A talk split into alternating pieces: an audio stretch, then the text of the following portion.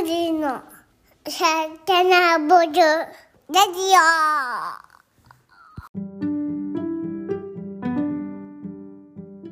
こんにちは、グリの代表のゆうです。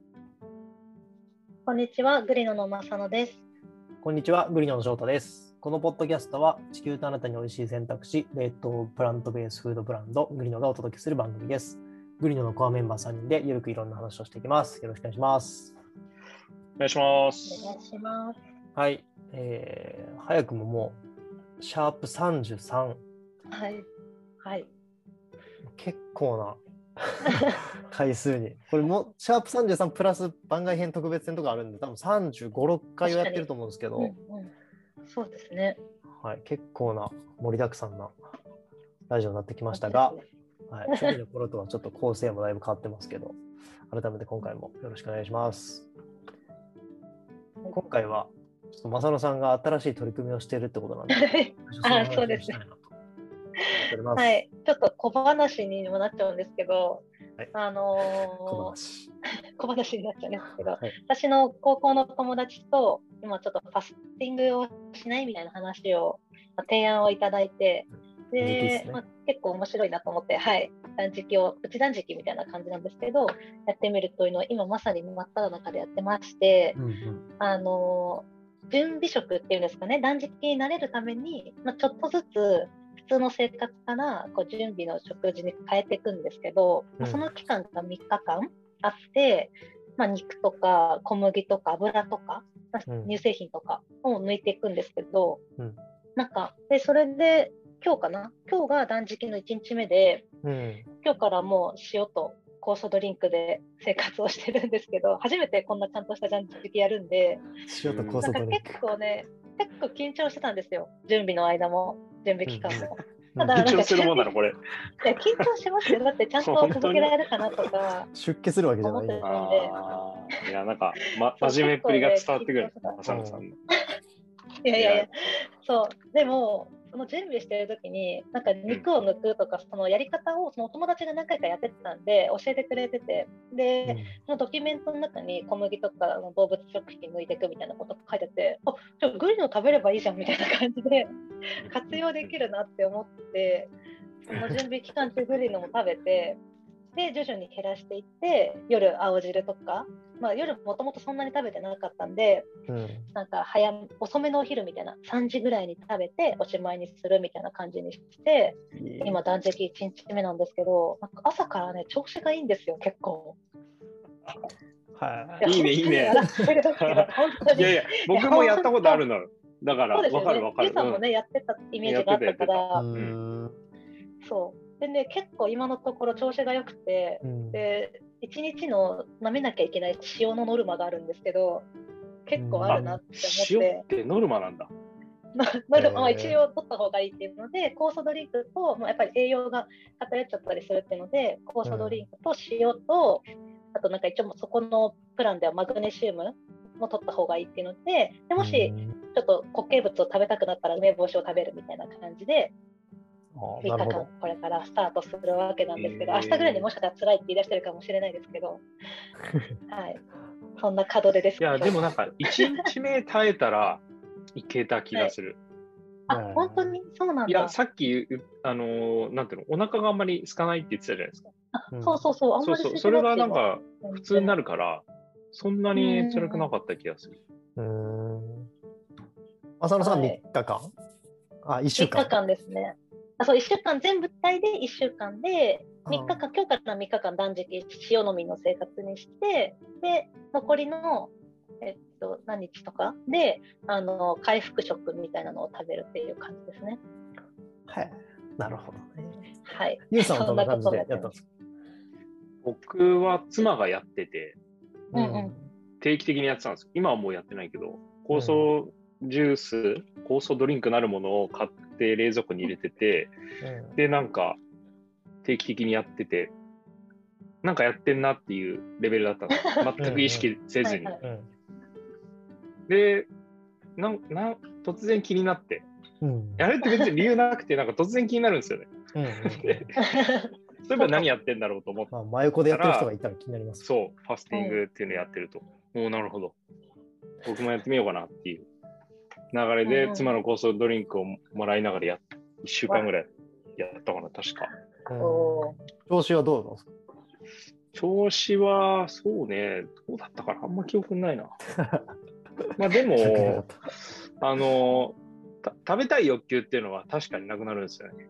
うん。うん1日目以降、ああ、2日目以降、うんうんうん。うん慣れるというか、その状態に。うんうん。うんだから、1日目は普通にお腹減った状態が続いてるだけなんで、なんか欲してるんですけど、2日目、はいはい3日目ぐらいになると、その状態になれるんで、体が欲さなくなる。そうすると続けられるっていう感じでしたね。あとめっちゃ体重減りましたね。いややっぱそうっすよね。え、普通に食べてないん。でまあでも1日1キロぐらいのペースで減ってたんじゃないかな。あ、すごいな。なるほど。楽しみ。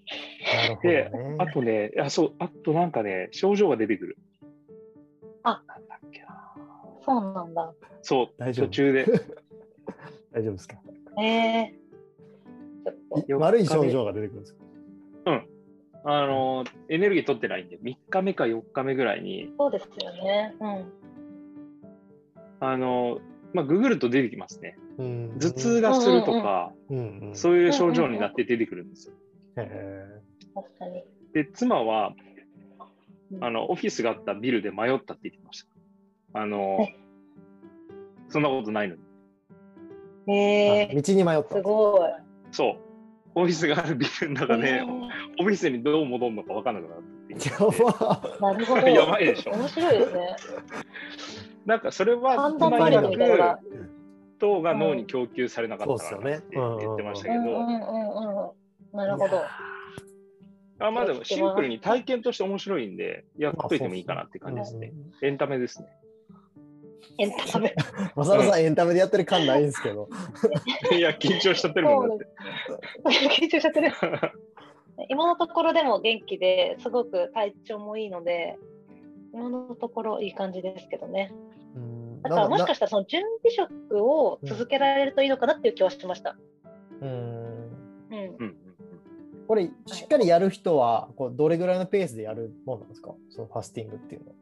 あ、なんか私も初めてなんでちょっとあれなんですけど、買った酵素ドリンクの説明書とかには、3日間のプラン、まあ、3日間断食するプランと、なんかそのもっと長く2週間とかやるプランっていうのがあったんで、なんか、うーん、どうなんですかね、なんかお試しプランみたいな感じで3日間の方はプチ断食みたいな感じで書いてあったので、本来はもうちょっとやるのかなっていう感じです、ね。ああ、なんか毎月やるとか、うん何ヶ月に1回やるとかそういう感じなんですか、はいはいえー確かにどうなんだろう。なんかそのお友達は、一回このファスティングやったら、まあ、準備食みたいな食事を毎日取り入れるようにすれば、3ヶ月に1回とか、たまにやるくらいでいいようにしたいなっていうふうには言ってましたね。うーん。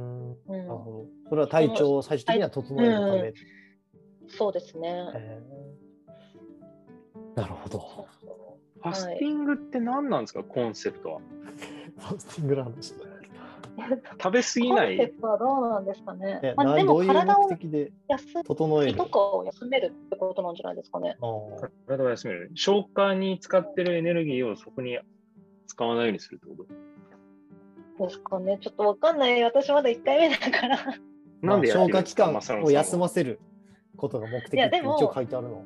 あ、本当ですか？でも私、その結構今体調いいなって思ってるのって、うんうんちょっとあの、あの話はしないですけど、下の話はしないようにしてますけど、あのーうん小麦がね、私、もしかしたら、なんかまた胃の話になりますけど、うんうん私、パンが大好きなんですよ、とにかく。うんうんでも本当にパン大好きで、うんパンって幸せのなんか頂だと思ってる よかった。好きなんですけど、浅野さんが幸次せだからパン出しましょう。じゃあすみません。だから、。ゆうさんのこの間のなんか、あの、パンの投稿とか見ていいなって思ったんですけど、うんあれ、本とそれは当、本当美味しかった。いや、それ置いとかないよ。はい ちょっとも本う当美味しかった。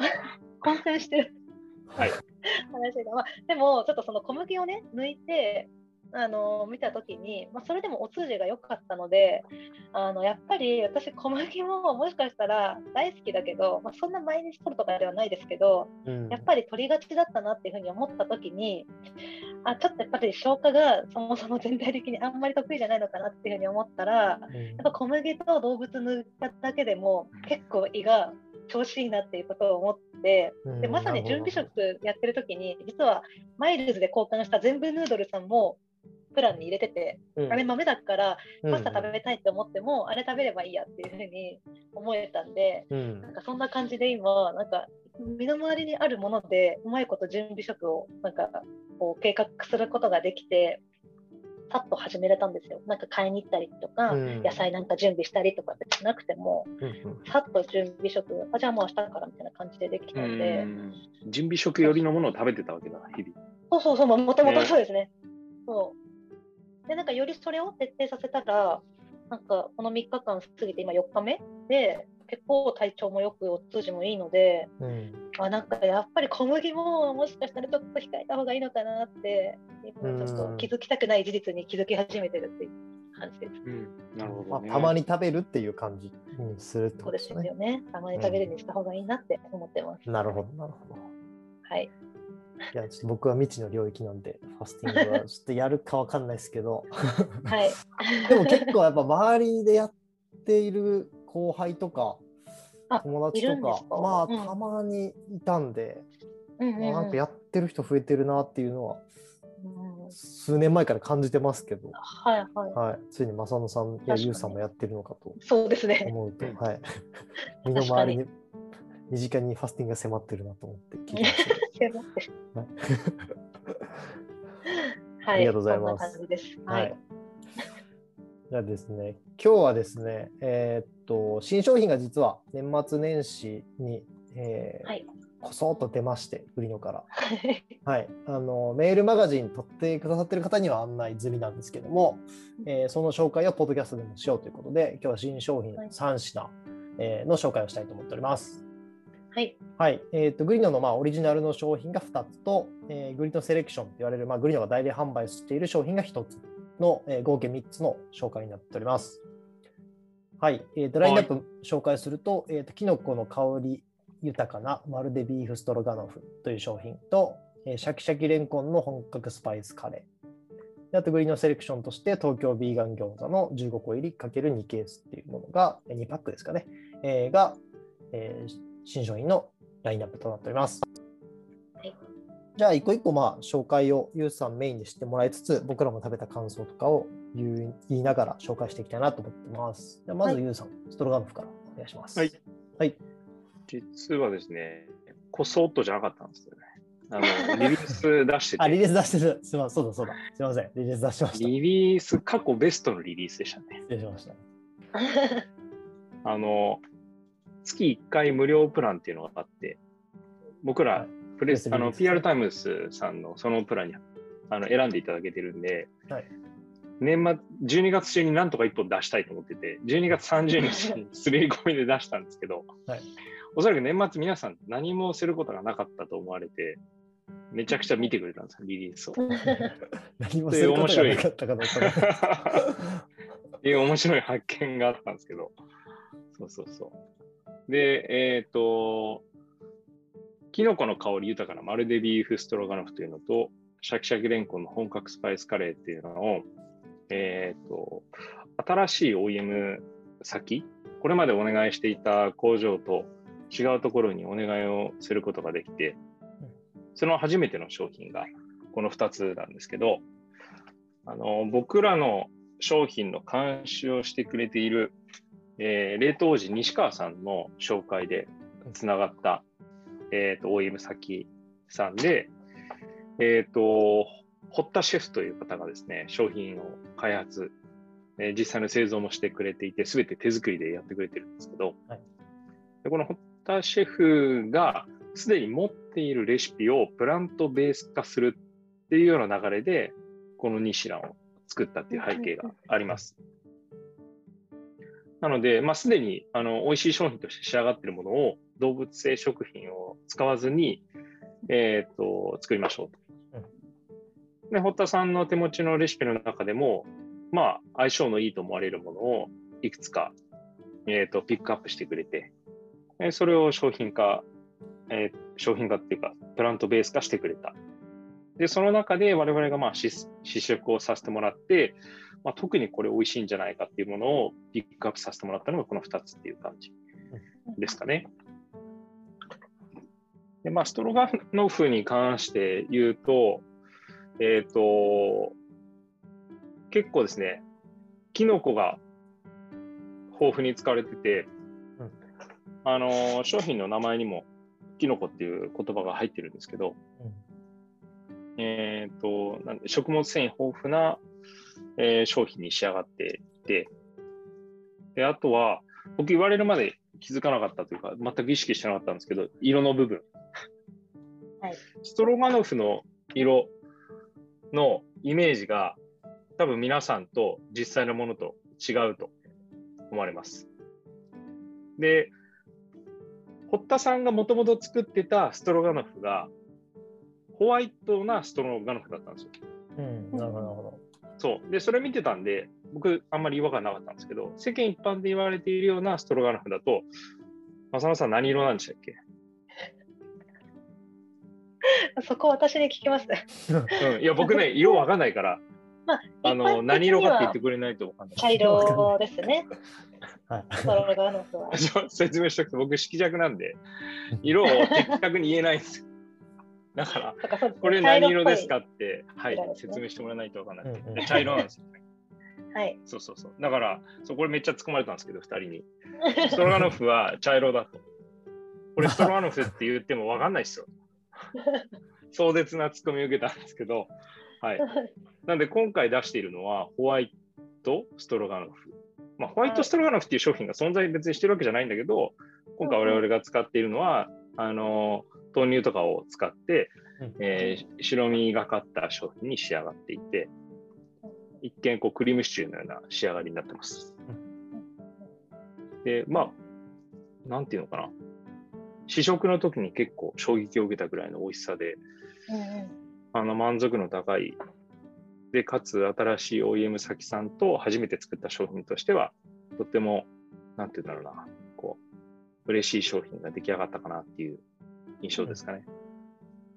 夏に僕とユウさんではあの初めてホットシェフのその試作品を食べた時に、唯一そこから全く修正せずに商品化してるのがこのストロガノフですよね。すごい。完成度がだから高かったんですね、最初から。そうですね高かった。ですね。マジで美味しいと思いましたね。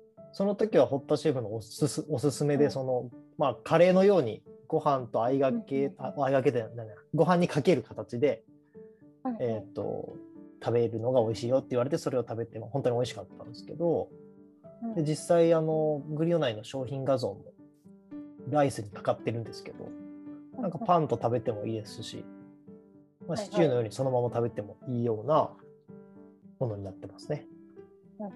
はい。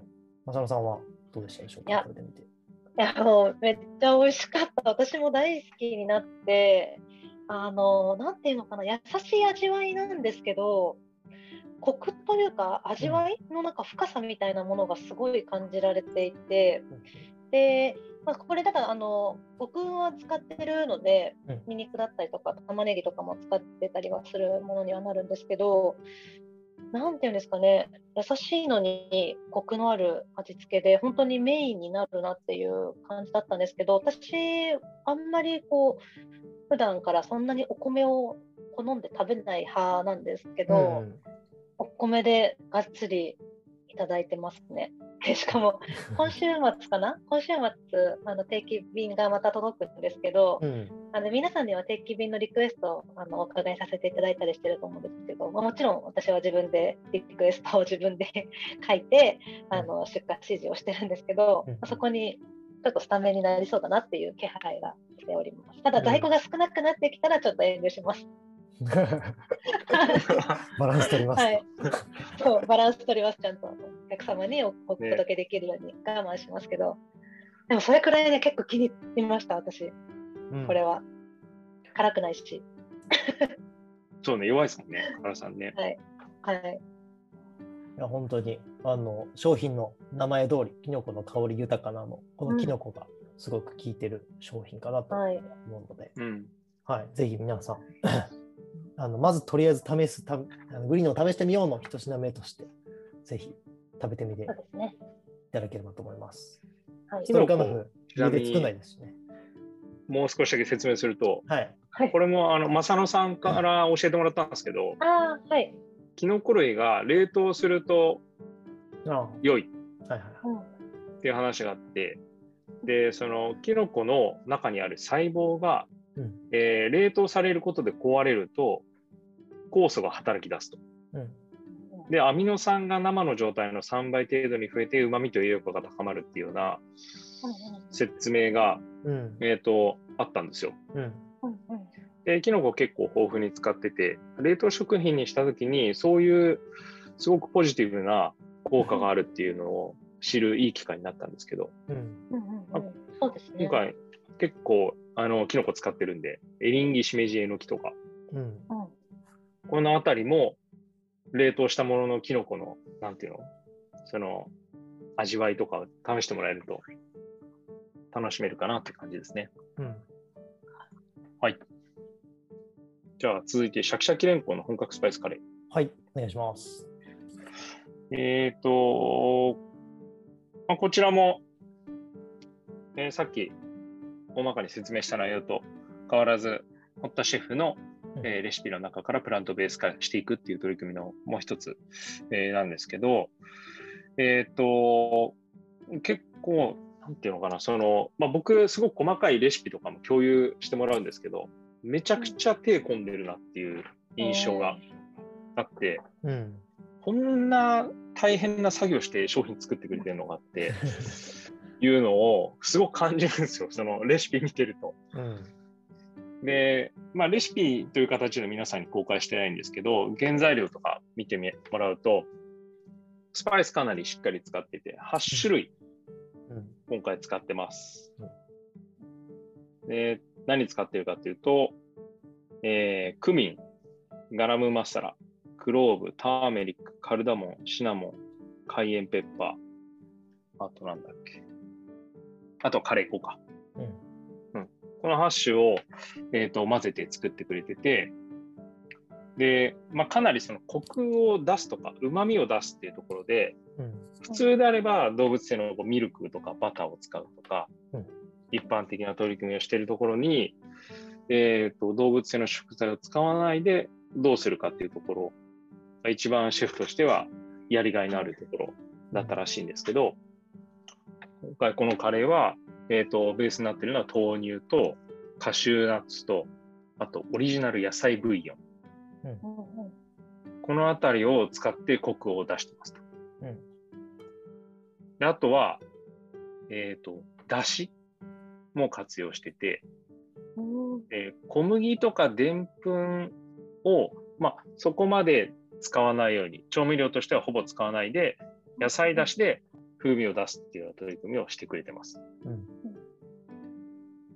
で、加えてもう一つ、自社製造のオリジナルフルーツチャツネうんが使われているみたいなところもポイントなので、なんていうのかな、結構味としては、なんなんていうのかな、こう甘みも感じるし、一方でそれなりの辛みも感じるっていう、なんか二段階編成みたいな感じになってる、うん。あシェフってすげえなって、職人だなっていうのを思いました。うん。そんな商品ですかね。正野さん、辛いのあんまり得意じゃないので、正野さんにはちょっと辛めな商品うん。なのかな。そうですね。ただ私もこのあの食べて甘みを感じたので、あのあフルーツチャツネの甘み？というかコクがこれなのかなっていうのは感じたんですけど、もちろんちょっとやっぱり辛さはねあのあったので、うん。ほとんどお姉ちゃんというか家族に食べてもらってどう？っていうふうにヒアリングしたんですけど、なんか姉が、まあ、姉試食会にも一応来てもらったこともあるくらい結構グリノの食べ物は本当によく食べてくれてて、まあ、キンパとかも食べると必ず私も食べるって言ってあの一緒に2人で一気に食べちゃったりとかするんですけどあの動物性食品も大好きな姉がこれはマジでうまいってなんかガチの声出してました。ガチの声。ガチの声だった。うまって言ってました。本当に。でこれで録音すればよかったって思ったぐらいあの言ってくれてて、多分カレーの中、グリノのカレーの中だったら私は一番これがいいって言ってました。うん。だからちょっと私がね、全部食べれないから、なんかこう、あんまりこう押せないのが申し訳ないんですけど、あそんなに美味しかったんだと思って、あの家族としてはほっとしました。はいめちゃくちゃ嬉しいですよね、その評価。うんはいこれは僕もあのうんまあ最初のあの一番最初に食べたホタテのカレーからちょっとはあのマイナーチェンジしてますけどでも基本的はいはないベースの味は変わってなくて、うんでなんかあのやっぱ初めて何ですかもう明日も食べたいなっていうふうにあのまあストロガノフもそう思ったんですけどすごい。もう一パック欲しいなみたいなのをうんうんうん。思ったあのがこれなんで、まあ、本当にこのさっき説明したストロガノフと今回のこの本格スパイスカレーに関しては結構今までのグリノの、えー商品の味からなんかもう一個レベルがまた違う状態に上がったなっていうかそれを感じさせてくれる内容の味だなと思ったんで、まあ、本当にあのカレー3商品目ですけどグリノの。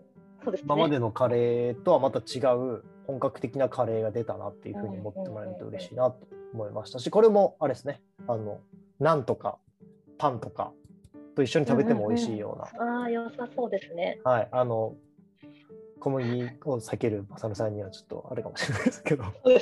や米にかけてももちろんお米にかけてももちろん美味しいんですけどうん、とてもあの合いそうな感じはしますね。負けないというかえー値段に対して遜色ない味になってるかなと思います。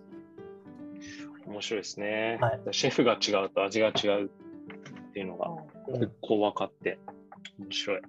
そしてシェフが裏で何してるかっていうのを知るとさらに面白いですね。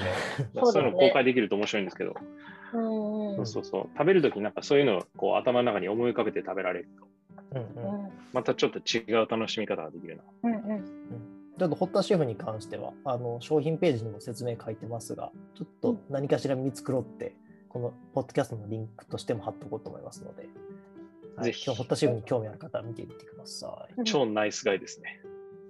熱い方でしたね。超ナイスガイです。はい。はい、じゃあちょっといよいよ時間もなくなってきましたので、最後、えーはいグリーンのセレクションの、えー東京ビーガン餃子ですね。東京ビーガン餃子は僕の高校時代の同期の紹介で代表の方をつなぎいただいたんですけど、えっ、と、なんて言うんだろうな。ビーガン業界では結構有名なうん。餃子うん。です。で、えっ、と、まあ、特徴としては、えっ、と、そう、えー僕らが扱っていた餃子として、えーアリさんのジャンボ餃子っていう商品もあったんですけど、今回、この東京ブ東京ビビーガン餃子にすることで、えっと極運がですね、なくなりました。この東京ビーガン餃子は極運を含んでいないので、極運があると食べられないっていうふうにおっしゃっていたような方にも楽しんでいただけるものになっている。あとは、ニンニク使っていないっていうところも特徴としてあって、なんか食べるタイミングっていうのをそんなに気にせず、えー食べることができるかなっていう印象があります。うんで、あのお客さんの中でネギが、えー、と食べられませんっていうようなお客さんもいらっしゃったんですけど、うんこの餃子はネギも入っていないので、そういった方にも安心。ネギのアレルギーっておっしゃってたのかな僕があのチャットとかですごく何回もやり取りさせていただいているお客さんがいるんですけど、その方がこれまでそのネギが食べられないということで家族にも迷惑かけてるっていうふうにおっしゃってたんですけど。はい、そうじゃないくて美味しく食べられる選択肢があると、あの家族も気にせずにで、家族もそれを美味しいっていうふうに言ってくれると、一緒に食事美味しい食事ができてすごい助かるとおっしゃってたんですけど、うん例えばそういった方のニーズを満たせたりしていいんじゃないかなっていうふうに思ってます。なるほど。じゃあ、あの、すでにグリーンセレクションに入っているアリさんのもちもち顔のジャンボ餃子との、まあ、差別ポ化ポイントというか、えーとしては、えーそちらには、アリさんの方にはニラとか玉ねぎとかニンニク、生姜が入ってるけど、えーまあ、そういった極運と言われるようなものが、今回のこの東京ビーガン餃子には入ってませんよってことですよね。そうですねうん。どちらもビーガンなんですけど、よりなんて言うんだろうな、戒律の厳しいというか、うん。えっ、と、食べられないものの縛りが厳しい方にも選んでもらえる。うん。なるほど、なるほど。で、片やジャンボ餃子なんですけど、多分サイズ的にはどうだろう。半分もしくは3分の2ぐらいのサイズになってるのかな。東京ビーガン餃子の方が。うん、少し小ぶりなものが、えっ、と、たくさんパッケージに入っているっていうようなものですね。うん、僕も、あの、えー有楽町のマイクロさんで食べましたけど、こっちのこの東京ビーガン餃子のサイズが一般的な普通のサイズというか、うんうんはい、普通の餃子の、えーノーマルのサイズかなという印象です。うんはい。この東京ビーガンビーガン餃子の代表の人の経歴が結構面白くて、IT 系の、えっ、と、もともと授業を自分でやってらっしゃって、なん2社ぐらいもうすでにエグジットしてるっていう、うん。IT 業界の方では、あの、なかなかすごい方なんですけど、うん。今はビーガン餃子を作っていると。なるほど。餃子で世界を幸せにするっていうふうにおっしゃって、まあ、話、実際ミーティングでさせてもらったんですけど、餃子の向こうにある未来感がものすごかったですね。この話聞いてぜほしい。ひゲストで呼びたいですね、じゃあ。ゲストで呼べたらすごいですね。いや、ほんとすごいです、この人は。マジでここまで考えてるのか。すごい。東京ビーガン餃子の、じゃあ、代表の方 来ていただきたいですね、今度。そうですね。うんうん。はい。オファーしてみましょうか。してみましょうんはい。すごい世界が広がると思います。う。はい。はい。では、えーっと、今回はグリーンオリジナルの2つ、まあ、カレーとストロガノフ、あと最後、東京ビーガン餃子を、えー紹介しました。ぜひ、えー皆さんお試しあれということで、はいはい、本当にどれもおすすめの商品になってますし、まあ、あの味はもう間違いないので、はい、ぜひあの迷わず購入いただけると嬉しいです。はい。では以上で大丈夫ですか？はいはい。ですでは今週以上です。ごちそうさまでした。ごちそうさまでし。た。